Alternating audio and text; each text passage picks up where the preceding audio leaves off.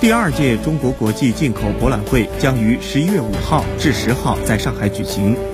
目前，在举办地上海国家会展中心，众多施工人员和展会志愿者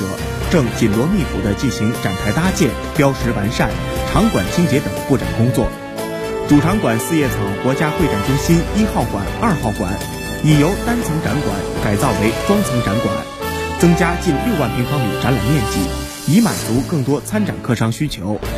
而吉祥物进宝雕塑也亮相人民广场地铁站换乘大厅。雕塑中，两只可爱的熊猫手持四叶草，站在高处笑迎四方，吸引了不少市民驻足和拍照。